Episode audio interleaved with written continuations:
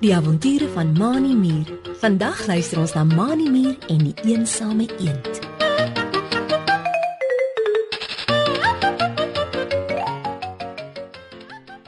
Dit is vroeg in die oggend.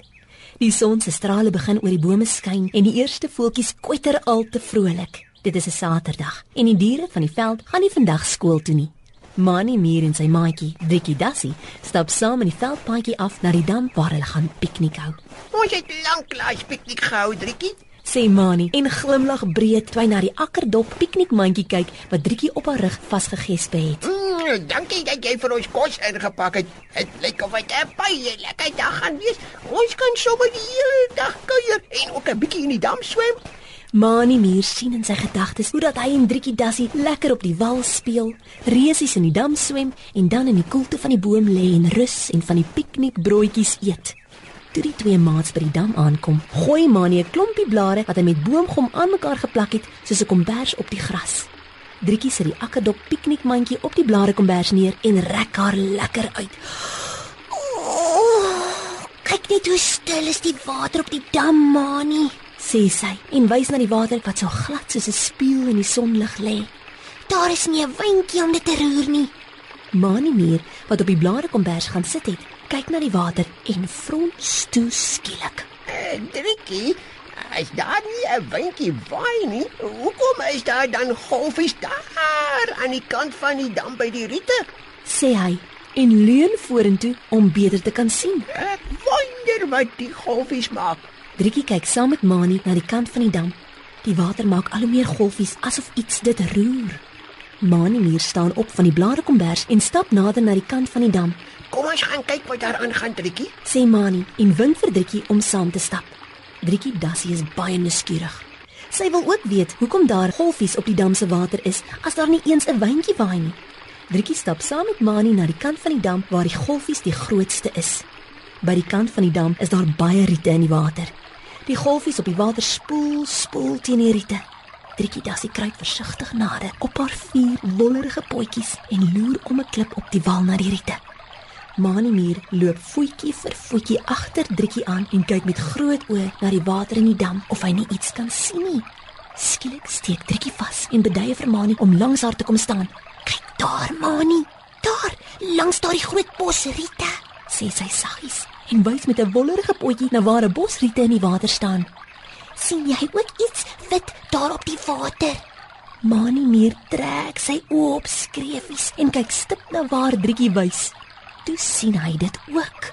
Ek wonder wat dit kan wees, Driekie. Sê hy, gee 'n paar tree nader aan die water en probeer om om die riete te loer. Ek wonder. Hmm, dit lyk na iets wat op die water dryf.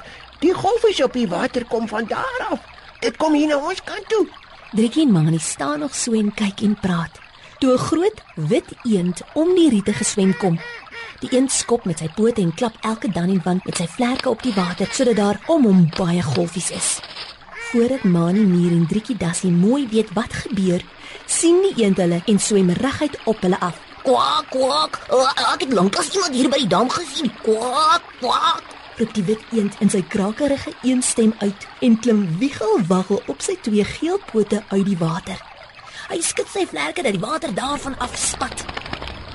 Toe vou hy sy vlerke netjies agter op sy rug en stap wiegelwaggel tot by Mani en Driekie. Hallo julle twee. Uh, ek is eers een kwak, kwak. Ek is bly om julle te sien. Dit is nie lekker om so alleen hier op die dam te bly nie. Kwak, kwak. Esau eend wikkel sy een stert, glimlag en kyk van Mani Mier na Driekie Dassie. Mani Mier kyk van Esau eend na die dam en toe weer terug na Esau eend. My naam is Mani Mier en dit is my maatjie Driekie Dassie. sê hy en wys met een van sy ses rooi muurpotjies na die riete waar Esau eend vandaan kom.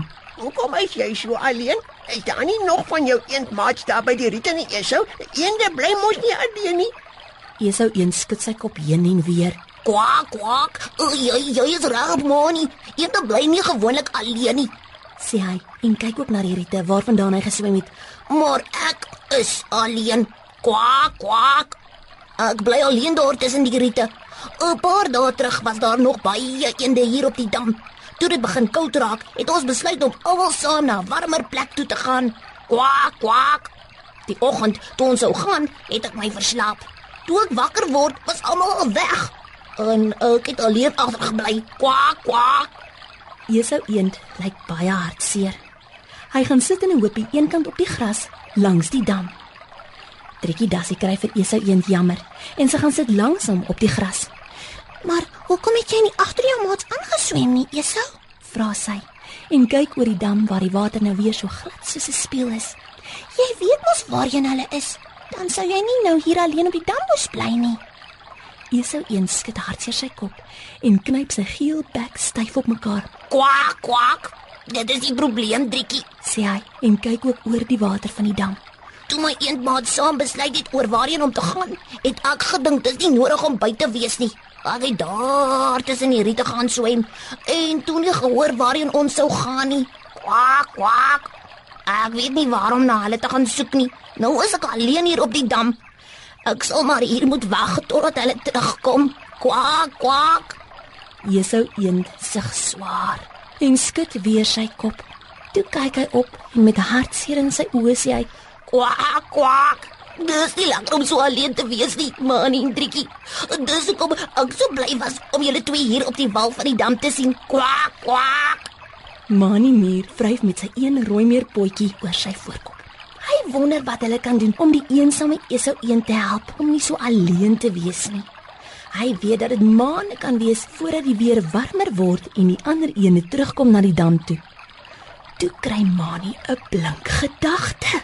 Esau, ek dink ek het 'n plan dat jy nie so alleen hier op die dam moet wees nie. sê hy en knipoog vir Driekie wat met 'n frons na hom kyk. Hoekom kom jy nie elke dag saam met my en Trikkie na ons skool toe nie? En as dit naweek word, soos vandag, dan kom ons saam met jou piknik hou hier op die damwal. So is daar altyd iemand by jou. Driekie Dassie skud haar kop om te wys dat sy saamstem met Manie. By die skool kan jy ook sommer nuwe vriende maak, Esau. sê sy en gee 'n stukkie brood uit haar piknikmandjie vir Esau eend. En dan leer jy baie nuwe dinge saam met ons. Meneer Ulrich Eil is baie slim. Esau eend sit regop op die gras. Hy neem die broodjie by Driekie Dassie en eet dit met 'n paar vinnige happe. Toe glimlag hy dat jy sy lang eenbek wie weet waar kan sien. Kwak kwak. Ho, baie dankie julle twee. sê hy en klap sy vlerke teen mekaar, so bly is hy. Dis die beste nuus. Kwak kwak. Nou sal ek nie meer alleen wees nie. Manie Muur en Driekie Dassie het daardie dag lekker saam met Esau een piknik gehou. Toe hulle klaar geëet het, het Esau hulle aan twee bobbejaantoue op die dam rondgetrek. Manie Muur en Driekie Dassie het gereeld vir Esau een by die dam gaan haal en saam met hulle skool toe gevat. So het die drie groot vriende geword. En toe die ander ene later weer teruggekom het dam toe, het hulle graag by Esau eend gaan kuier sodat hy vir hulle kon vertel van wat hy alles in die skool geleer het.